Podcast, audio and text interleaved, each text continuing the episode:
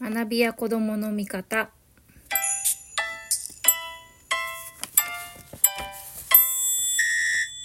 こんばんは。学びや子どもの味方の深松ひろ子です。えーとですね今日はえーと今日のテーマなんですけど子供の子供へのってことかなこれは。子供の適切な報酬と罰則の与え方がわからないというお話なんですけどあのこれねあのそういうのにそういうのをこう悩んでる親御さんがいるんだって知った時にちょっと私は驚いたりもしたんですけど、まあ、なぜかっていうとあの報酬と罰則っていう方法自体うーんまあ正直言えばどうなんだろうと私は思ってますね。あの家の中であの報酬と罰則ってことで言うと社会の中で、えーと、報酬と罰則って出るじゃないですか大人になると。えーとまあ、例えば成果報酬とかね年俸が出たりとかするので、えーと、報酬っていうと、まあ、お仕事をしてそのための報酬っていうのが大人になるともちろん生じてきてあのお仕事をすればね。である一定の労力とか成果に応じて報酬を得るっていう。で罰則っていうのは何かしらの、まあ、ルールがあってそれに違反をしたりした時に、えーと、それを戒めて、まあ、やらせないために、まあ、罰則を設ける。で、まあ、してしまった人を今後させないために、まあ、反省させるためにっていうんですかね。あの、罰則があったり、予防的に罰則をもうあらかじめ決めたりとかするものだと思うんですけど、あの、もう社会の中にはあって、で、罰則、まあ、家の中でっていうんですかね。これは、えーと、一応親御様からの親御様のお困りごとっていうことなのであの、まあ、家の中でってことですよね。あの報酬と罰則を決めようかってことなんだろうと思うんですけどどうなんですかね。私うーん。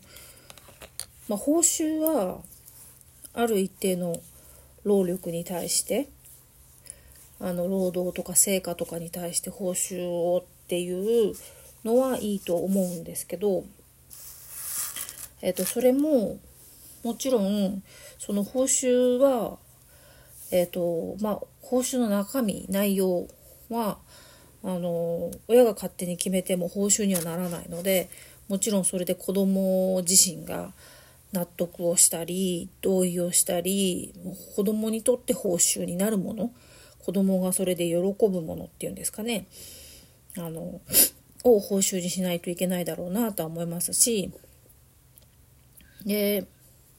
その手そういうことは、まあ、家の中ではやりやすいと思うんですけど報酬についてはねあのじゃあこれできたらお手伝いできたらお小遣いいくらあげるよみたいなことはやりやすいんだろうなと思うんですけど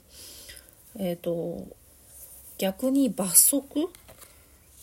ていうのは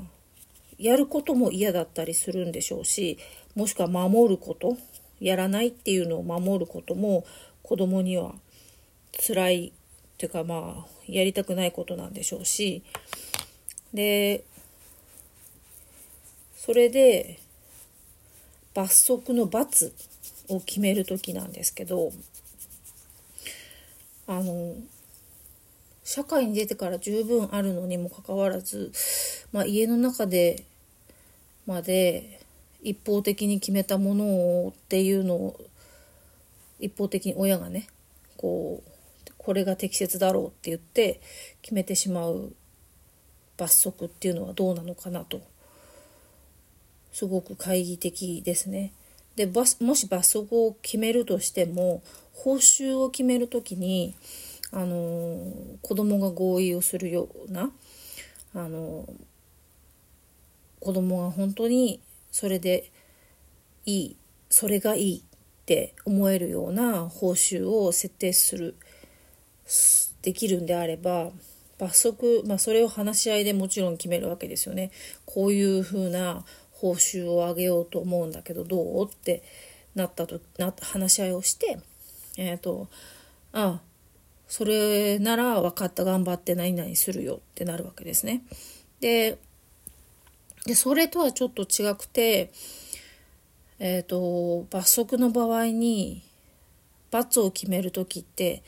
あの子供が嫌がることが罰になるとは思うんですけどうーん子供が嫌がることを罰にしないと意味がないとはいえ何を罰にするかも報酬の時のように話し合いで子供の合意がないとあの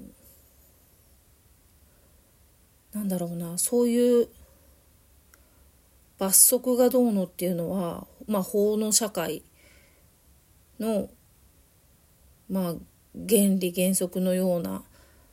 原始的な部分を家庭の中で学んでいくっていうことだと思うので本来ならあの法律で決める決めてあるわけですよね罰則も。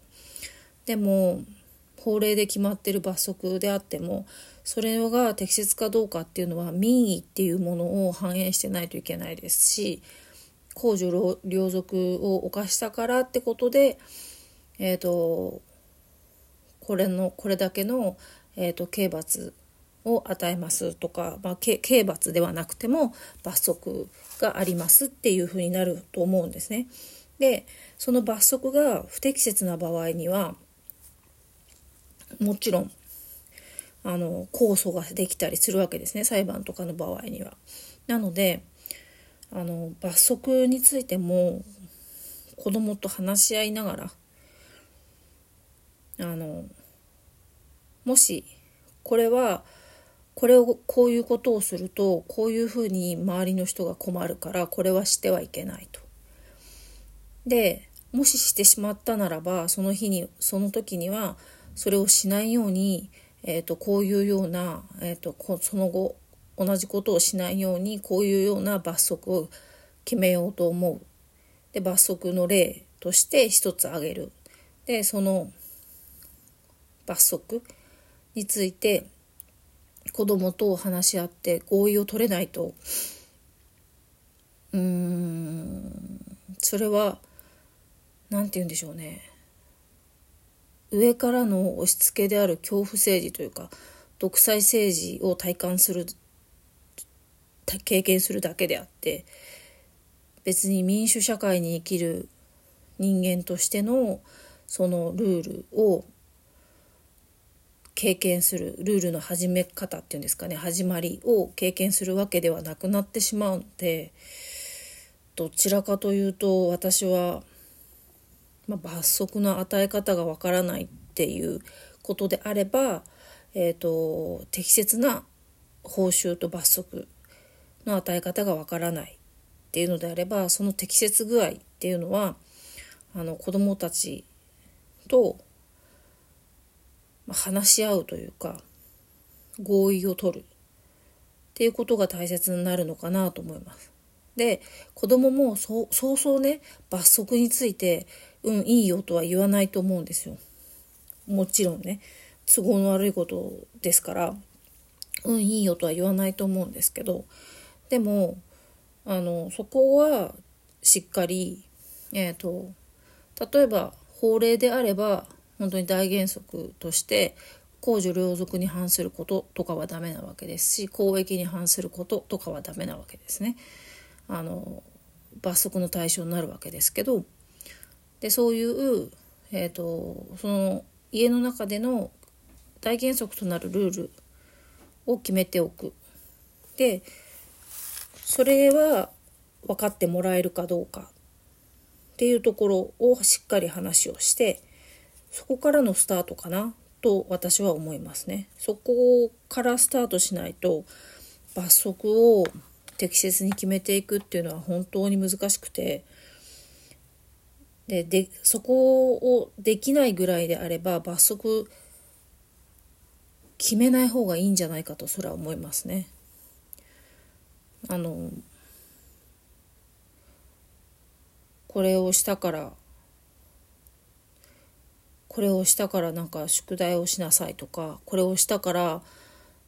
えっ、ー、と漢字の練習を2ページ出しますよとかこれをしたから今日は手伝いで何とかするよって言ったとしても本来ならなんか、まあ、それを嫌がってやらないから罰になるんですけど罰になることももっとポジティブな方向からやれること可能性があるわけですよね。でも罰にしちゃった時点でうん今子供がネガティブに捉えてるものがよりネガティブになってしまうっていうことがあると思うのでちょっとえっ、ー、とちゃんと合意が取れない家の大原則について話し合いができなくてで罰則についての合意が取れないようであればあの罰則を与えるっていうのだけを断行するのはちょっと賛成できないなと思ってますね。なので今日の私の話はちょっと歯切れが悪いですけれども難しいことだなと思ったので報酬と罰則についてちょっとお話しさせてもらいました。ね、こういうちょっと難しい話もあるのでまた次回、えーと、どんなのを話すかわからないですけどまた聞いていただければと思います。では皆さん聞いていただいてありがとうございました。